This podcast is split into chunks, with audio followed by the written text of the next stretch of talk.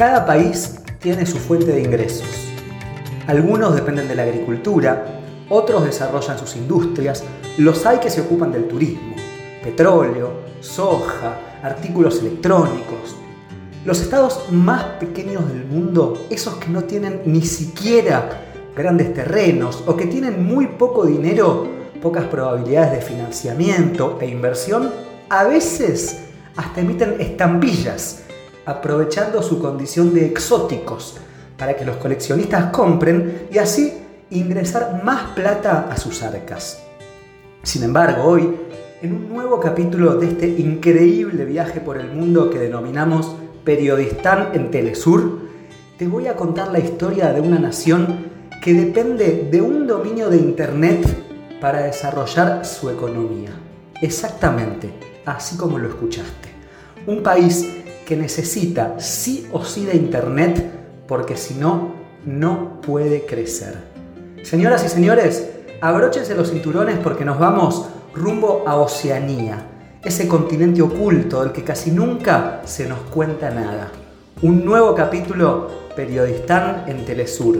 Hoy, bienvenidos y bienvenidas a Tuvalu.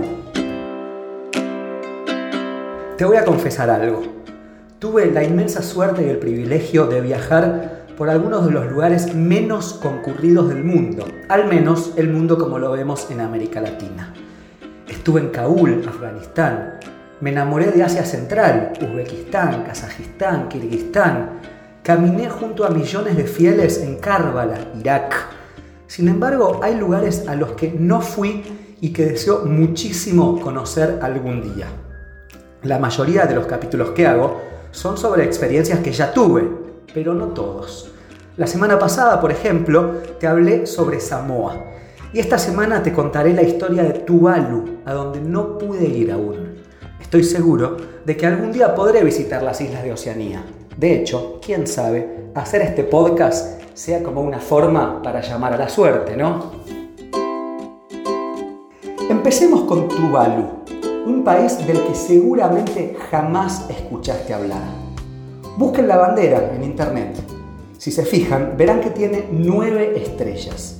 Y esto es porque el país está compuesto de nueve islas. Seis de ellas son atolones, es decir, islas de composición coralina y forma de anillo. Las otras tres son arenosas. Estamos a 4.000 kilómetros de Australia y Hawái, lejos de todo, lejísimos, en el medio de la nada. En un país tan remoto, todo es difícil, claro. Además, son solamente 11.800 personas. Es la nación soberana menos poblada del planeta después del Vaticano. Presten atención a este dato. Todos los tuvaluanos del mundo entrarían en el Estadio Azteca de México y quedarían 70.000 asientos libres. Son demasiado pocos, esa es la verdad. El gran problema de Tuvalu, estas pequeñas islitas, es el cambio climático. ¿Por qué? Porque las islas tienen solo 5 metros de altura en su punto más alto y el nivel del mar crece y crece y se las está tragando. Es realmente muy triste. La situación es tan desesperante que Simón Cofe, uno de los ministros del país, avisó que intentarán recrear a Tuvalu en el metaverso si llegara a desaparecer. Esto es algo terrible y sí, escucharon bien recrear el país en el metaverso, en la virtualidad, cuando desaparezca en el mar. Que tu nación, donde están tus recuerdos, tu infancia, tu adolescencia, tu familia, se convierta de un día para el otro en un par de clics y una pantalla. Por eso les decía, gracias a Internet, el país podría seguir existiendo en la virtualidad una vez que sus habitantes se hayan ido a otras naciones como Australia y Nueva Zelanda. Kofe, dicho sea de paso, el ministro, se hizo famoso al dar un discurso metido en el agua justamente para alertar al mundo sobre la situación dramática de las islas oceánicas. ¿Se acuerdan de eso? Fue en una cumbre climática muy importante y el hombre, para alertar a las demás naciones del destino trágico que corre la suya, dio un discurso con el agua del mar llegándole hasta las pantorrillas. Pero esperen, porque antes les hablé de Internet y si yo prometo cumplo. Bueno, decíamos, la economía del país, un país tan remoto y pequeño y cada vez más cerca de la desaparición, es muy limitada. Y lo digo de nuevo para que quede claro, muy limitada. Por eso, deben acudir a recursos que otras naciones ni siquiera piensan. Recursos raros, insólitos, diferentes. Y en este caso, el nombre del país, Tuvalu, le dio a la nación una posibilidad inmejorable de agrandar sus ingresos. ¿Y saben por qué? Porque el dominio de Internet del país es .tv. Claro, por Tuvalu, se escribe con T y con B corta. Punto TV corta. Pero mucha gente usa este dominio porque cree que entra así a sitios relacionados con la televisión, la TV. Y eso es una ganancia enorme. Ese dominio es propiedad de la nación.